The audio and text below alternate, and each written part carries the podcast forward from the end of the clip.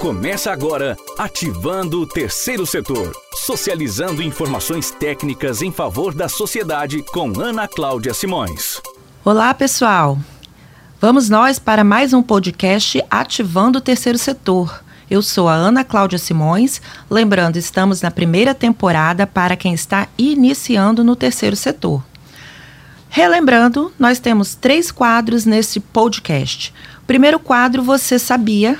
Onde hoje eu vou trazer o tema Terceiro Setor e o Paradigma dos Alvarás e Licenças. No segundo quadro, o quadro Minha Experiência, o nosso convidado de hoje é o ex-secretário de Assistência Social do município de Vila Velha e também na área de desenvolvimento econômico, na secretaria, ele teve passagem também, o Wellington Simo, que vai trazer para a gente aqui um pouco da experiência dele como servidor público e o olhar para o terceiro setor. No terceiro quadro, temos oportunidades com dicas importantes para você que está começando aí na área. Bem, vamos lá. Nosso primeiro quadro, Você Sabia? Terceiro setor e o paradigma dos alvarás e licenças. Bem, hoje nessa discussão, é, primeiro eu quero iniciar falando sobre um mito. Terceiro setor, ONGs, né, as OSCs, entidades sem fins lucrativos, mas precisa ter alvará e licença? Sim. Então, o primeiro mito que existe aí nesse segmento e que vocês que estão é, iniciando no terceiro setor precisam desconstruir. Precisa sim alvarás e licenças. Então, necessariamente, a gente já pensa em custo. Meu Deus, mas será que o lugar aonde a gente está pensando em constituir como sede da nossa instituição, da nossa ONG aí que fiz, façamos parte, será que nós vamos ter muitos custos para esses alvarás? Então, a primeira dica nesse debate de hoje é uma análise de viabilidade. Tem que fazer a viabilidade, a análise financeira, quanto custa, o que custa, o que, que vai ser preciso operacional. Será que aqui é interessante? Dá para adequar para eu atender o que o bombeiro vai exigir, o que a prefeitura vai exigir, o que a vigilância sanitária vai exigir? E uma análise técnica, né, que precisa ter pessoas compondo esse quadro, mesmo que sejam voluntários, mas que sejam técnicos, que tenham uma capacidade realmente de dar um parecer é viável, esse local é viável. Então vamos bater um papo sobre isso. Bem, aspecto operacional e financeiro. Nós estamos falando de que alvarás? Nós estamos falando de alvarás de licença e funcionamento, que é um, um alvará concedido pela Prefeitura Municipal. No nosso quadro aqui, Minha Experiência, né? O nosso colega aqui, servidor público de carreira, Wellington Simo, também fez parte da equipe da Secretaria de Desenvolvimento Econômico, trabalhou com Alvarás, ele vai poder contribuir bastante com essa experiência. Então, nós estamos falando de Alvará de Licença e Funcionamento da Prefeitura, Alvará do Corpo de Bombeiros e Alvará de Vigilância Sanitária, também concedido pela Prefeitura Municipal de cada município, onde vai estar a sede dessa instituição sem fins lucrativos. E é, num passado que eu espero que esteja cada vez mais distante, eu ouvi muitas pessoas ligadas a ONGs com, com uma visão assim um pouco distorcida, relutantes, chamando de burocracia. Mas é, vamos pensar na, na expressão responsabilidade social. Isso é tão amplo e é tão sério. E o quão responsável é não ter alvará de licença e funcionamento, de bombeiros e de vigilância sanitária.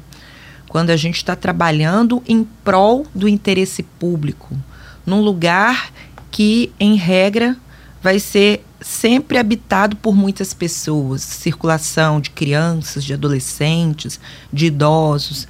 Então, vamos assim pensar com o olhar realmente do cerne dessa questão. Por que a exigência desses alvarás?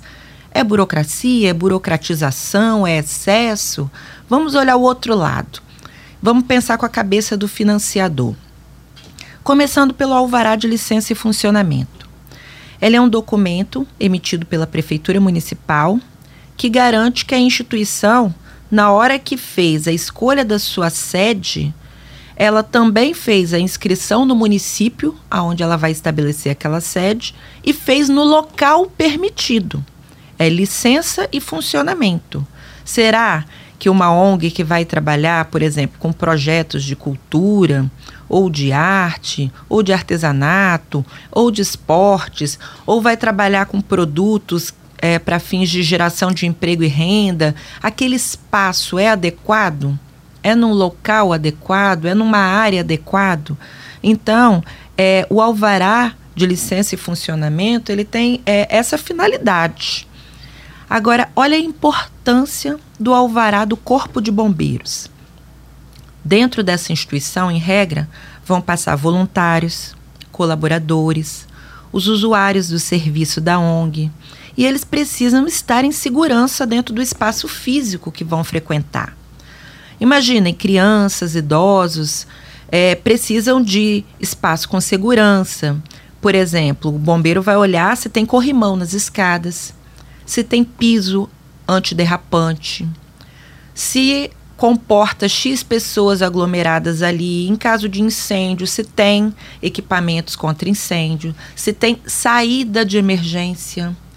E para ilustrar até essa situação, eu lembro que logo que aconteceu aquele incidente horroroso, né, aquela tragédia da Boate Kiss lá no sul do nosso país, é, semanas antes eu estava dando uma palestra no auditório lotado para entidades sem fins lucrativos e o grande questionamento, a grande reclamação das pessoas ali presentes era a burocracia para conseguir o alvará do Corpo de Bombeiros. Ah, porque eles são muito exigentes. Ah, porque cobra um monte de equipamento, extintor, sinalização, pintura especial. E havia muita relutância. E a gente, né, como palestrante, numa mesa de técnicos, estávamos tentando explicar a finalidade, o que, que tinha por trás disso. Não era só uma burocracia. E semanas depois aconteceu aquele incidente, né, aquele aquela terrível tragédia com mais de 200 pessoas mortas numa boate que não tinha equipamento de segurança suficiente, saída de emergência, não prestou atenção na capacidade. E aí nós voltamos a falar sobre o tema numa palestra seguinte e o comportamento já era diferente. Então, o que eu quero chamar a atenção aqui é que a gente não deve nem pode esperar a tragédia acontecer para mudar a lógica do nosso pensamento. A gente trabalha com o terceiro setor, com responsabilidade social. Pensa, pessoas com deficiência, para se sentir incluídas, elas vão precisar de um ambiente adaptado.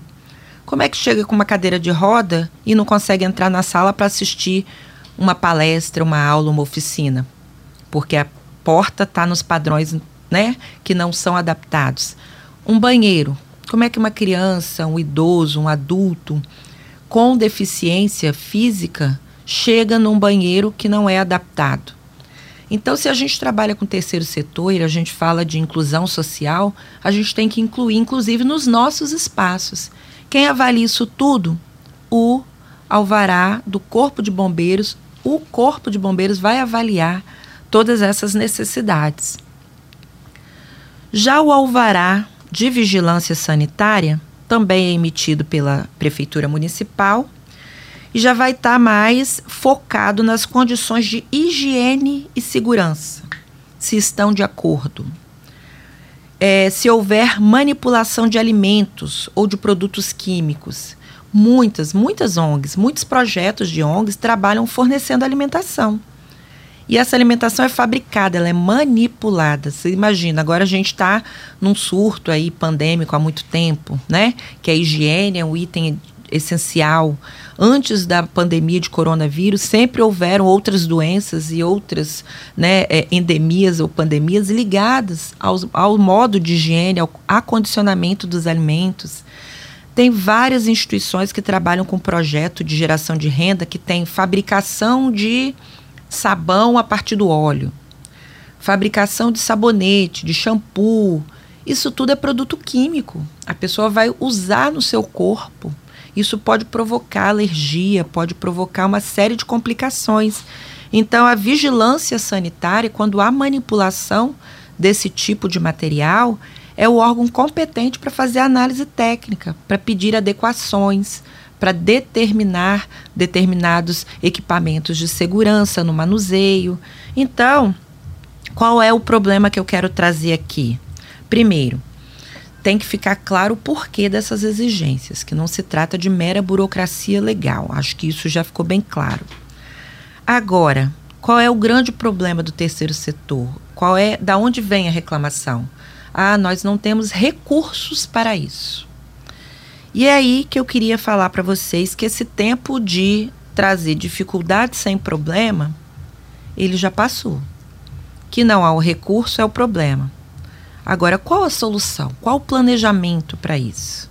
Então, uma vez que está consensado que essa é uma dificuldade, não possuir esses alvarás vai trazer mais dificuldade, porque os financiadores nacionais, multinacionais, vão exigir esses alvarás porque ele não vai arriscar o nome e a imagem de uma grande empresa por um problema que possa dar numa ONG que ele apoia.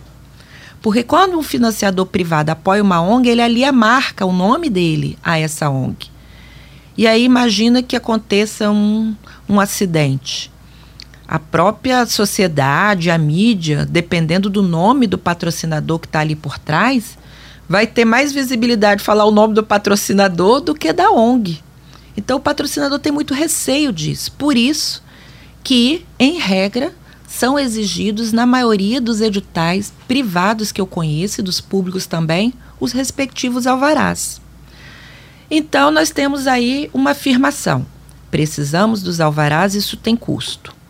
Se eu não tenho alvará, eu é, limito a minha capacidade de captar recurso. Então, o que, que é preciso? Nada de vitimismo Vamos pensar em o que eu preciso planejar como uma entidade de terceiro setor para conseguir captar esse recurso. Planejamento, meta, estratégia. Isso que tem que ter. Então, os dirigentes das ONGs precisam fazer uma autoavaliação, uma reflexão. Começa como? Quais os custos para eu adequar ao que as leis determinam?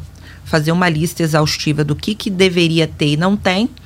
Quando você chama um profissional desses órgãos, eles vão dar ali um, um laudo, né? Um relatório de tudo que deveria ter e não tem. Com esse relatório em mãos, você vai levantar os custos no mercado. Aí você chega, preciso de X mil reais para adequar a instituição para o funcionamento de maneira segura. Depois, um próximo passo. Existe financiador que topa esse tipo de custeio? Fazer uma pesquisa. Vamos olhar pequenos, médios e grandes empresas, grandes, pequenos e médios potenciais financiadores que existam no mercado. Faz uma pesquisa. Entra no site deles, dá uma olhada. Tá limitando? Só apoiamos tal coisa? Não apoiamos tal coisa? Se não tiver muito claro, um não você já tem, bora tentar né? Então, se não está escrito expressamente que um financiador X não apoia, não custeia nenhum tipo de reforma ou equipamentos, significa que você deve tentar. Porque um não você já tem. Então, listou os custos. Primeiro, listou os itens, na verdade, depois os custos. Depois fez uma pesquisa de financiadores. É hora de bater nas portas mostrar a necessidade dessa parceria, a utilidade, a segurança que vai estar sendo oferecido para o público-alvo da instituição, consequentemente, a segurança para o próprio financiador que quiser apoiar. Dito isso, a equipe também já precisa estar formada para ir a campo captar e quando vai fazer isso. Também não adianta ficar ali como uma quimera sem planejar. São X pessoas na ONG membros, voluntários, quem pode e qual horário que pode sair em campo para fazer isso? Planejamento. Enquanto não conseguir essa captação, como é que a gente vai trabalhar? Tem que ter um plano B também. Tem algum outro lugar que já esteja adequado, que a gente possa utilizar? Ou há, de fato, a necessidade nesse momento de alguma atividade dentro de uma sede? porque não é seguro. Começar a atividade sem ter todos os alvarás. E aí, o que, que eu observo nesses meus 20 anos de experiência trabalhando para empresas que financiam projetos de ONGs? Muitas empresas flexibilizam e aceitam protocolos. Então a pessoa ainda não conseguiu. Por que, que as empresas fazem isso? Para fingir que está pedindo um documento? Não, porque as empresas conhecem também todas as dificuldades que independem das ONGs. Então deu entrada, tem o dinheiro, pode comprar, mas aí depende do quê? Do cronograma do fiscal, da ordem, né? Então de uma série de questões e também não seria justo a instituição estar com a parte dela pronta para ser executada e ficar de fora de algum edital porque não tem o alvará ainda e não depende dela. Então, por isso as, as empresas aceitam protocolos, ou seja, deu entrada, você deu o primeiro passo, tá com a documentação, você tem um protocolo. Aí você leva o protocolo de bombeiro, de licença de funcionamento e de vigilância, se for o caso, né, dependendo da situação. Qual é a minha angústia? A minha angústia é ver que a empresa aceitou o protocolo, a instituição passou e entrou começou a ser apoiada. Passa seis meses, sete meses, a empresa pergunta: o que andou? Não andou nada.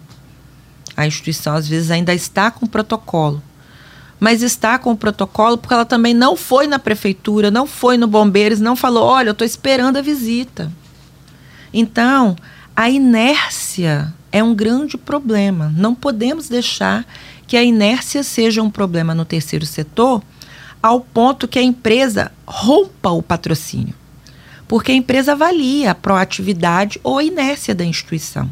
Se perceber que nada andou porque a instituição acomodou com aquele protocolo e nem tentou mais nada, aí certamente a instituição vai receber um ofício com um rompimento do contrato de patrocínio. Por último, para a gente terminar essa parte técnica do nosso podcast de hoje, eu quero ressaltar que é importante solicitar ajuda. Não sofram sozinhos.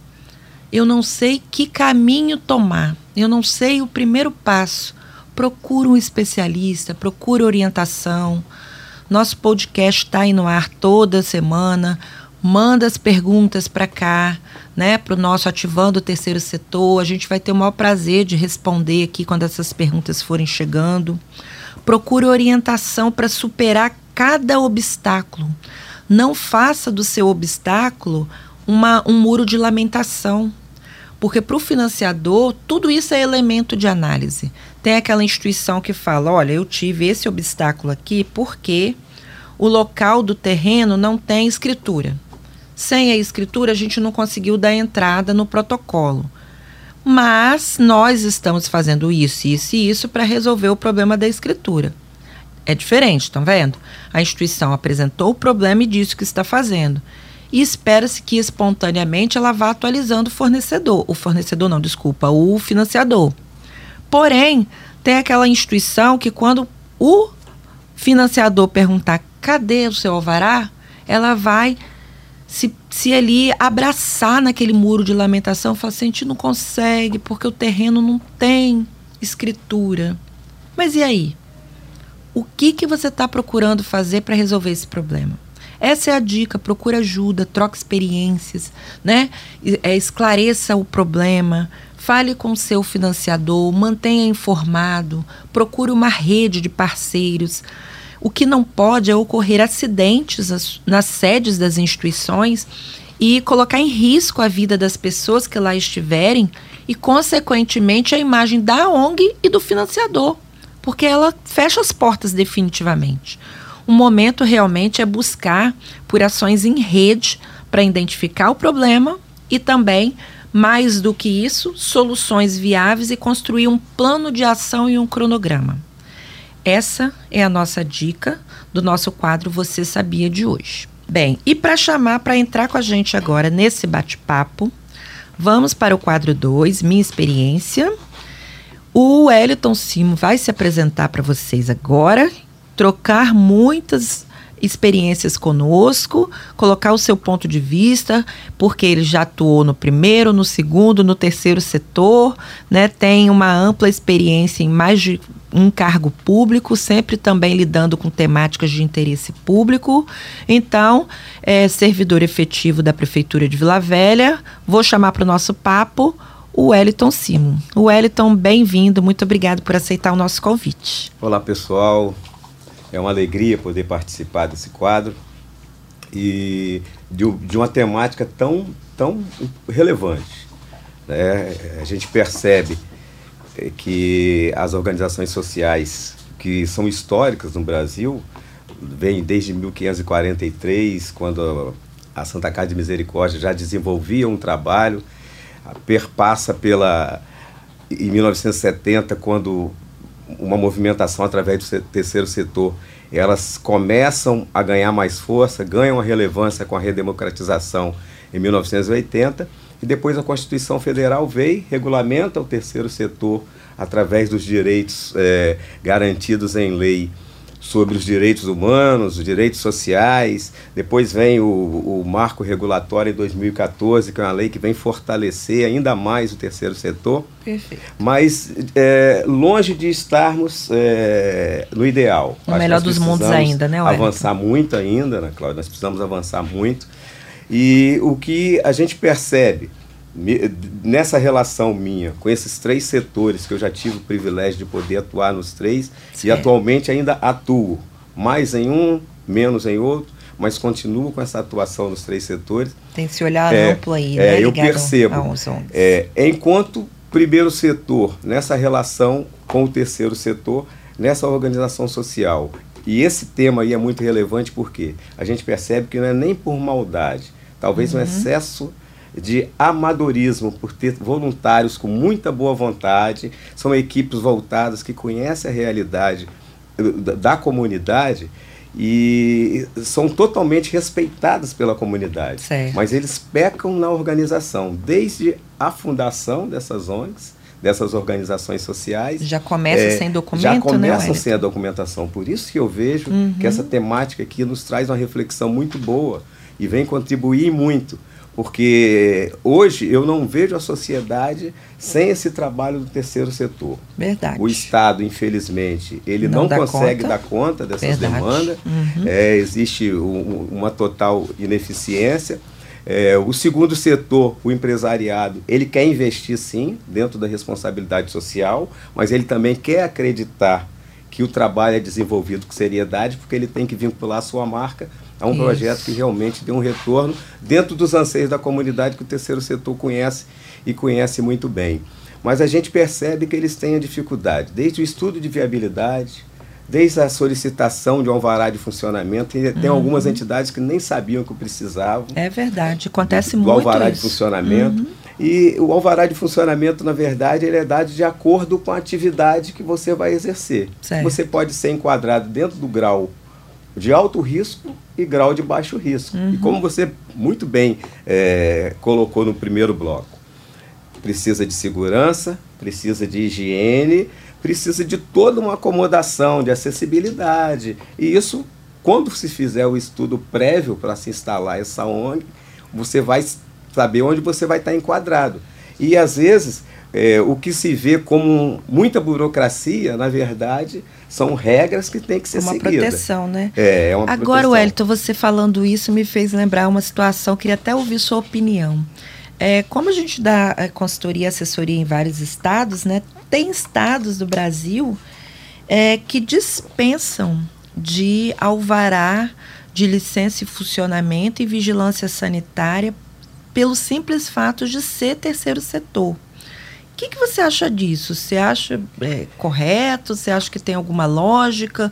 Em algumas situações justifica? O que, que você acha? Eu vejo que, que no primeiro momento, se, se a atividade existe é, de uma higienização acompanhada de perto e que precisa da vigilância, não vejo motivo para dispensar. É, eu acho, sabia, que é desconhecimento de, de, por exemplo, às vezes do burocrata que está Sim. atrás do balcão no primeiro setor não ter muita ideia concreta do que é feito lá dentro da sede da ONG. O é que, que você as, acha? porque as empresas, quando elas vêm para solicitar o, o, seu alvará de licença, tem os quinais, que são uhum. os códigos que definem as atividades. Certo. Então, na maioria das vezes, ela não deixa muito claro. Uhum. E talvez em alguns estados, não é o caso do Espírito Santo, uhum. você libera no primeiro momento e dá um prazo de adequação. Isso eu acho ah, viável tá. sim. Entendi. Até para facilitar o início das uhum. atividades de, é, dessa, dessa, dessa organização social. Certo. Mas, é, num segundo momento, eu acho que a fiscalização é importante, sim, para acompanhar de perto de acordo com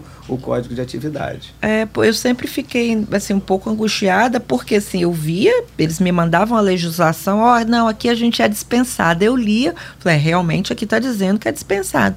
Mas, ao mesmo tempo, eu estava lendo o projeto e estava vendo que ia ter manuseio de, de material perigoso. É, e o, o que sabe? pode também acontecer, na que ou esse escritório dessa organização social, ela pode não manusear, mas existe um outro local onde uhum, ela manuseia. Então, é uhum. é esse esclarecimento é, tem que, que tem que ser dado pelo responsável. Que aí a gente chega onde existe uma falta, talvez, de um profissional acompanhando essa organização social que tenha conhecimento da legislação para abertura e execução e, a, e até um, um, pouco de conhecimento das peculiaridades do terceiro setor, né, Wellington? Porque sim. às vezes a pessoa tem muito conhecimento na área de empresa, né? Sim, e não consegue sim, perceber que terceiro setor é um pouco diferente. É, é, é bem diferente e, e é importante que as próprias organizações sociais elas têm o conhecimento que existem profissionais que têm o conhecimento do terceiro setor. Uhum. Para que você tenha o seu planejamento estratégico, que você conheça uma planilha de curso, uhum. conheça de orçamento, conheça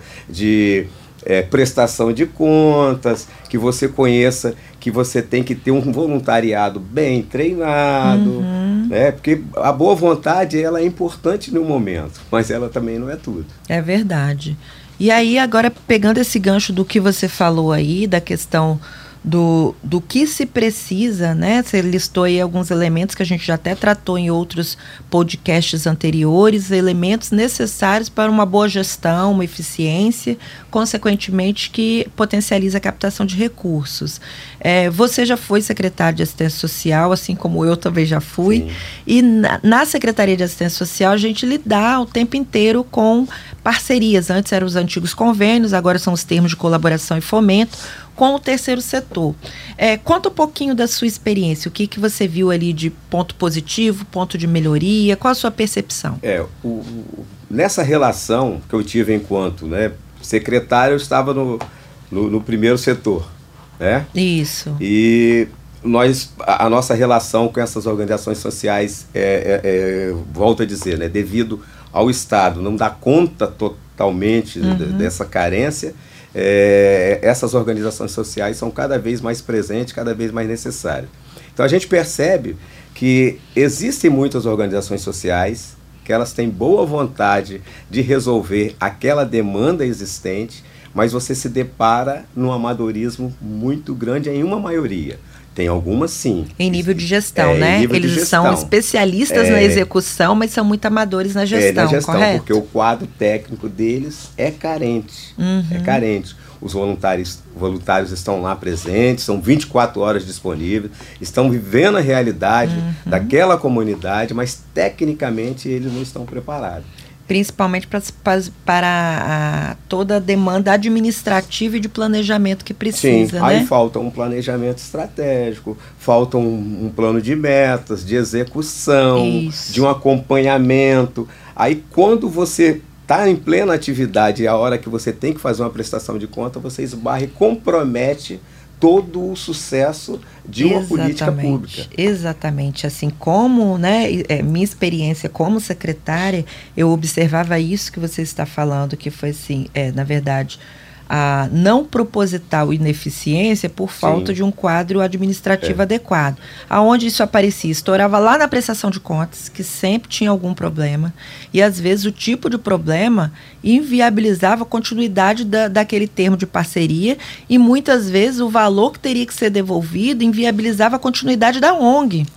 E tudo porque a pessoa não entendia a parte é. técnica, contábil, é, legal, e terminava gastando com uma coisa que não podia, achando que podia. Sim. E, e, e, e quando isso acontece e compromete todo esse trabalho, é, abre um outro precedente. Porque é, a gente percebe até que não é nem por maldade, não, uma certa exatamente. ingenuidade. É, é, é, tanta boa vontade que peca mesmo, né? né? Uhum. No, no, no, no, dever de casa, que é de ter uma equipe preparada. E aí é um lado negativo que leva. Quando você não tem uma equipe tecnicamente preparada, você se expõe a ter uma, uma entidade sem muita identificação, sem muita idoneidade. Aí você começa a ser alvo é o que a gente percebe que vira e mexe a, a mídia em geral. Ela traz a, ao nosso conhecimento algumas denúncias de que aquelas organizações sociais que passam a ser de fachadas, que se permitem a lavagem de dinheiro, a desvio do dinheiro público, né, o emprego. Termina criando ali um é, estereótipo é, que contamina é, todo o setor, é, né? Aí todo um, tra um, trabalho que, que poderia ter um resultado positivo, que é visto como filantrópico, aí vira o chamado pilantrópico. É. Que isso expõe todo um grupo de trabalho, toda uma comunidade que está em volta e que está esperando aquele retorno. É verdade. Aí compromete todo um trabalho. Outro problema que eu via também nessa relação de análise, tanto como auditora, né, que sempre fui da área do terceiro setor, quanto na relação de poder público, né, quando estive secretária, outro problema que eu via que estava ligado à falta de cultura de uma gestão profissional era a dificuldade de criar e de depois alcançar indicadores quantitativos mensuráveis Sim. e que fossem comprovados depois com documentos hábeis, né? Uma grande dificuldade que eu também via e assim, a, às vezes até um pouco de resistência por, por medo, por desconhecimento desconhecimento mesmo. Porém, a gente está lidando com recurso privado quando Sim. faz auditoria, que tem um dono, e está lidando com recurso público quando você está no primeiro setor, que o dinheiro é de todo mundo. Então não tem como dizer para a ONG que ela não precisa apresentar é, indicadores e cumprir metas. E quando a gente vai fazer análise de prestação de contas, não foram alcançados. O que, que você acha disso? Eu acho que essas regras elas têm que ser cumpridas. Uhum. Sim, eles têm que se acostumar com esse cumprimento uhum. e tem que estar preparado para esse cumprimento, porque o sucesso da realização e a execução dessas políticas públicas, envolvendo o primeiro, o segundo e o terceiro setor, ele só vai ser alcançado se as regras forem cumpridas. Exatamente. E que muitas vezes é, eles veem como um excesso de burocracia. Não é, é uma burocracia necessária, mínima, que tem que ser cumprida. É pelo bem comum, é. para alcançar o interesse é. né, público que a gente defende, tanto de um lado social privado quanto do lado público, está todo mundo lutando por uma coletividade, né, pelo desenvolvimento de um grupo de pessoas. Então, sem um mínimo de, de metas né, e de planejamento para alcançar, você não tem garantia de, de nenhuma transformação. É só mais do mesmo, né? É. E sem avanço. É porque hoje, por exemplo, o terceiro setor ele tem que ser visto como um aliado da sociedade, Isso. do segundo setor e do primeiro. Isso. O primeiro setor e o segundo não pode temer essa relação, muito pelo contrário. Eles são parceiros, são interesses é, diferenciados, mas comuns. Perfeito. Né? Cada Isso. um tem a sua responsabilidade, aí tem o seu papel, uhum. mas o interesse é único, de resolver aquela demanda que o Estado, primeiro setor, não dá conta que o, o empresariado, o setor privado, ele quer investir, mas quer investir na é. política séria. Em metas e não em sonhos. É. Né? O empresário está é. disposto a investir Sonhar, em planejamento, direito, em né? meta. Em sonho, pouquíssimos é. investem. ele tem o compromisso também com o seu público. Exatamente. De, ele tem né? acionista, imagem, né? ele é, tem sócio para dar conta. Ele tem que dar um retorno para os seus sócios para a sociedade, para o seu público que consome o seu produto, uhum. de que ele está vinculando o seu nome uhum. a, a, uma política pública que é desenvolvida com seriedade. O, né, no caso dos alvarás, que a gente estava conversando aqui no primeiro bloco, é, os que eu sinto uma maior dificuldade por parte do terceiro setor é o alvará de corpo de bombeiros. Na sua experiência, você tem uma percepção semelhante ou diferente? O que, que você acha disso? Eu acho que, o, na verdade, é, o que precisam os municípios, aí falando do, do primeiro setor em si. Certo. É, alguns municípios já se adequaram, outros não. É, diminuir um pouco essa relação do corpo do bombeiro, se puder, inclusive, ter em seus quadros alguém dentro do setor onde libera o alvará, o próprio corpo de bombeiro ali, para acelerar ah, esse processo. Entendi. Seria mais celeridade na, na execução de, desse tipo de vistoria do corpo de bombeiro, uhum. mas que é necessário, é sim. Só existe mesmo uma falta de, de relação e que os municípios deveriam é, se adequar, e aí eu acho que o, o, quando eu falo o primeiro setor, seria o Estado em si, uhum. porque como que eu vejo a questão é, das políticas públicas? Aí é uma opinião que eu vejo, Ana Cláudia, talvez você com certeza deve ter percebido, a região metropolitana ela acaba sendo uma só. Uhum. No nosso caso aqui. Sim, então, sim, tem políticas que às vezes nós intensificamos em Vila Velha, que é a mesma que poderíamos fazer integrado com Vitória, uhum. com Cariacica e com Serra. Então, uhum. seria otimizado. Então, eu acho que o Estado em si poderia chamar para uma discussão maior e algumas políticas públicas nós discutirmos de forma integrada em termos de região metropolitana, mas que saísse do papel. É. E esse é um passo importante. Eu lembro que é, nessa lógica aí do que você colocou, aconteceu isso com o um plano para políticas de enfrentamento aos problemas, no caso de pessoas em situação de rua. Né, nós participamos, os quatro secretários na época da região metropolitana, depois veio Guarapari e depois foi inclusive é, proposto né, a adesão de alguns municípios do interior que tinham um maior número né, de pessoas em situação de rua. Foi feito todo um planejamento com metas de curto, médio e longo prazo para cada município, mas uma discussão né, em nível de região metropolitana. É, agora, o recurso para isso tudo sair do papel é que tem que aparecer, sim, né? Sim. Porque a discussão foi muito rica, muito ampla. Seria interessante ter isso também em nível de terceiro setor porque essa carência, esses problemas ou essas é, discussões, problematizações estão também em nível de região metropolitana, quando a gente pensa alvarás de entidade de terceiro setor. E aí, da mesma forma que, no meu ponto de vista, o primeiro setor não dá conta sozinho da solução, né, prática em campo, porque são muitos bairros, né, cada município, Sim. muito bairro e tem gente precisando em cada cantinho, então não, não há capilaridade suficiente no primeiro setor para alcançar todos os bairros, aí a importância do terceiro.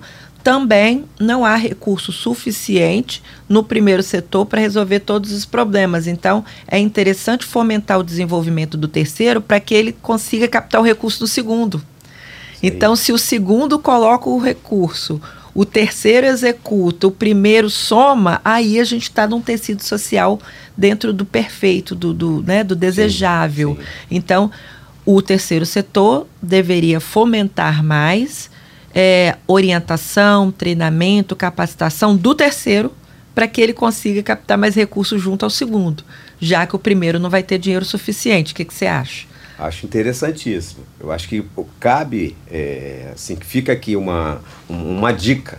Né, para os gestores, né? É, para os prefeitos. É, para os prefeitos. O, o terceiro setor puxar essa discussão e chamar esses gestores é, das suas devidas regiões uhum. para uma, uma discussão mais ampla, mas que realmente traga o segundo setor para que a gente possa alavancar. Né? É, eu acredito que ficaria bem saudável essa discussão e tem tudo para, até no, espaço aí, é, curto de tempo, um, uma melhor solução dessas questões que, que, que tem a ver com todas as regiões em si que, que se ficam discutindo de formas isoladas. É verdade, porque aí cada, vamos dizer, cada braço né, dessa rede ia cumprir muito bem aquilo que tem expertise. Sim. Né? O primeiro setor ele tem esse, esse poder né, e essa abrangência territorial de, de convocar, de convidar, né, de chegar a todos os atores de entrar com parte do financiamento público. O terceiro setor ele tem a expertise em conhecer as mazelas, conhecer o público, conhecer as peculiaridades e pro, propor planos que sejam realmente transformadores. E o segundo quer um tecido social territorialmente falando saudável, porque os seus empregados moram ali, Sim. porque os seus consumidores moram ali. Então, eles têm o recurso dentro dos seus orçamentos separado para investir no terceiro setor. Então, se a gente consegue uma fórmula aí para juntar esses segmentos, né, esses setores, cada um com a sua expertise, seria fantástico.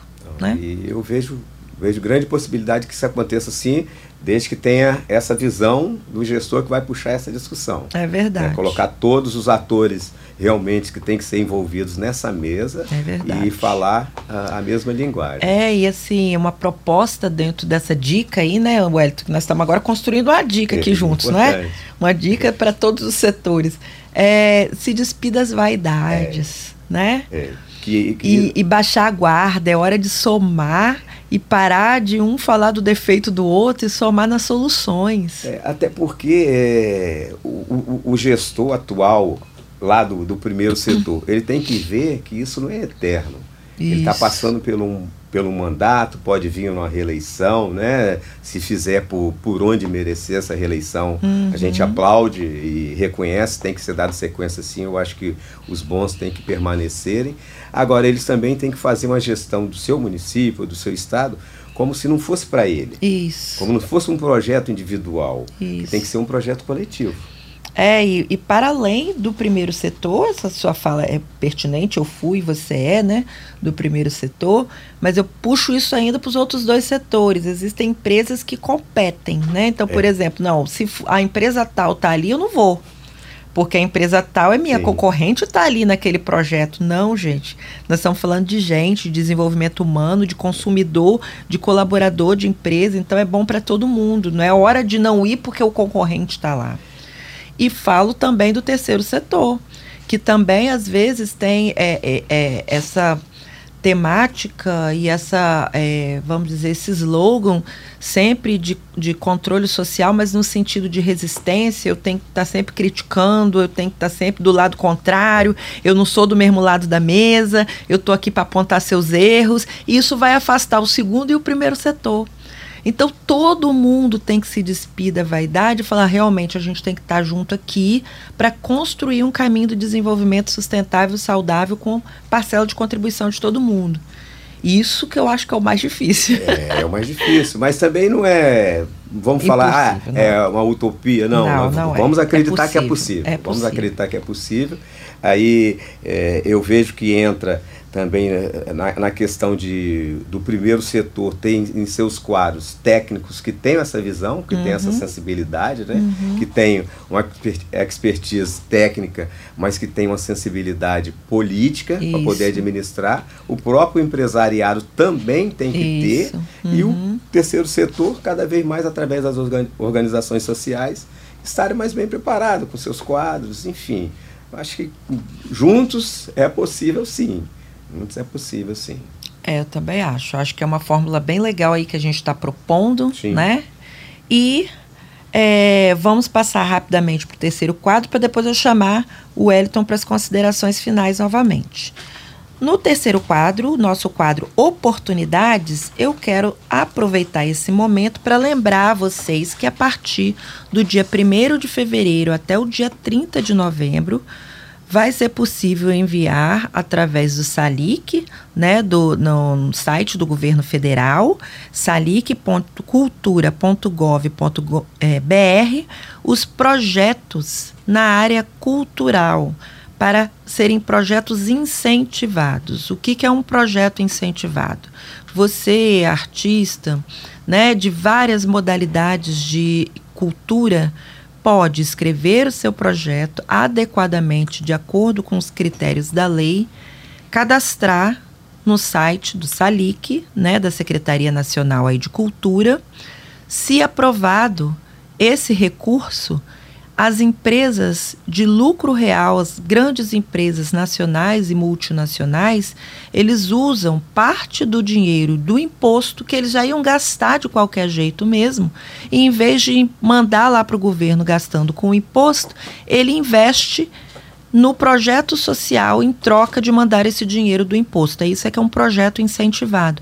Então é interessante cadastrar e ter o seu projeto cultural aprovado em função da facilidade maior de captação de recurso de empresas que já pagariam o imposto de renda de qualquer forma.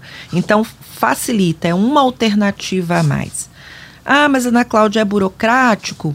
É detalhado? É, o site tem várias etapas que tem que ser preenchidas, né?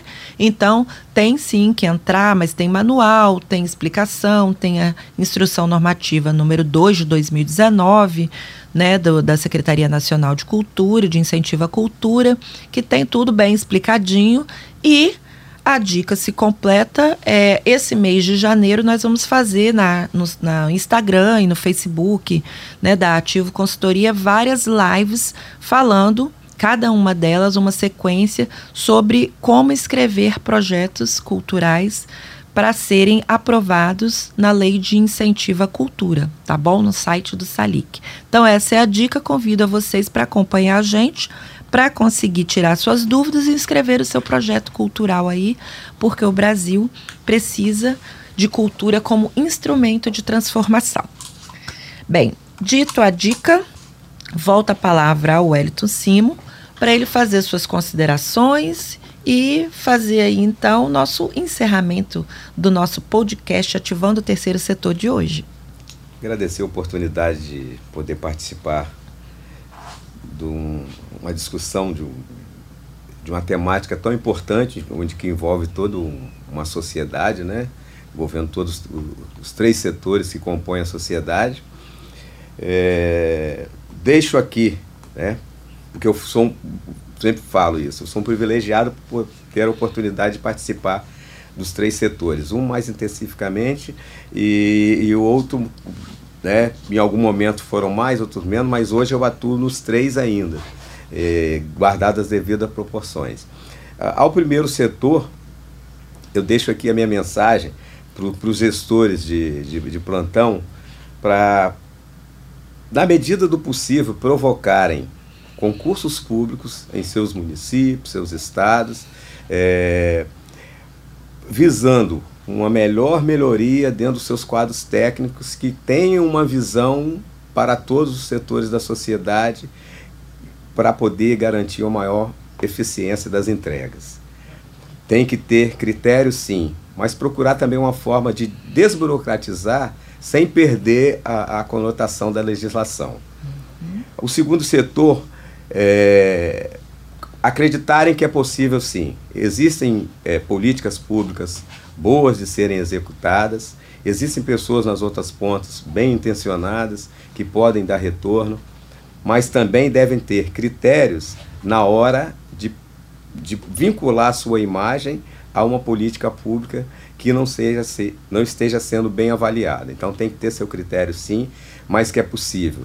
E também acredito que é possível ser feito, e eu deixo aqui para que a gente possa pensar em conjunto, uma legislação que seja mais branda para o investidor do terceiro setor. Uhum. Eu não sei em que nível, como é que está isso a nível de, de Brasil, se nós aqui a nível de Espírito Santo poderíamos também puxar essa conversa, uma legislação que possa não é, abrir mão de, de, de tributos que de tem carga que ser tributária pago, indiscriminadamente, mas que crie critérios. Mas né? aquele que realmente uhum. é investidor, que acredita na cultura, que Sim. investe na assistência, na saúde, na educação, que dá o seu retorno para a sua, sua sociedade, que ele possa ser de, ter de alguma forma algum benefício, não é Sim. privilégio. Sim. Né? Algum benefício que possa é, dar um retorno para ele poder investir cada vez mais. Muito bom. Muito e, bom. E, ao, e ao terceiro setor, fica aqui a minha mensagem.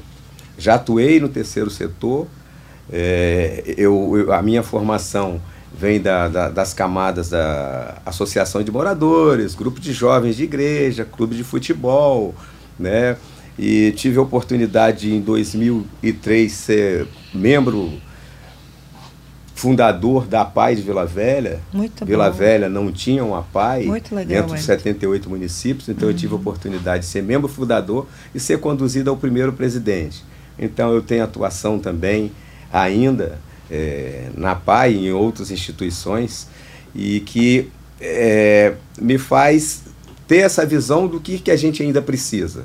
Nós precisamos, enquanto terceiro setor, estarmos mais profissionalizados existe muito boa vontade. Nós conhecemos a realidade, o terceiro setor conhece a realidade da comunidade, conhece a realidade do seu município, mas precisa se profissionalizar nos seus quadros. Precisa ter uma boa administração, que conheça de planejamento estratégico, que conheça de prestação de conta, que conheça de orçamento e, enfim, um voluntariado que a gente sabe que é entrega 24 horas por dia, que ele seja treinado. Muito ele bom. precisa ser treinado. Muito então fica bom. aqui a minha mensagem. Fazendo esse dever de casa dos três setores, eu acho que é possível sim juntos nós construir uma sociedade muito mais justa, mais igualitária, e enfim, é aquela que é dos nossos sonhos. Eu acredito que isso é possível sim. Nossa, que legal! Uma aula aí, ó, de dicas e oportunidades aí sugeridas pelo Wellington Simo, com toda a sua experiência no primeiro, no segundo e no terceiro setor. Mais uma vez eu agradeço a oportunidade, essa troca mútua de conhecimentos, de experiência. Espero aí também que vocês tenham gostado e que continue nos acompanhando no próximo podcast Ativando o Terceiro Setor. Até a próxima. Tchau, pessoal. Você ouviu Ativando o Terceiro Setor com Ana Cláudia Simões. Até o próximo.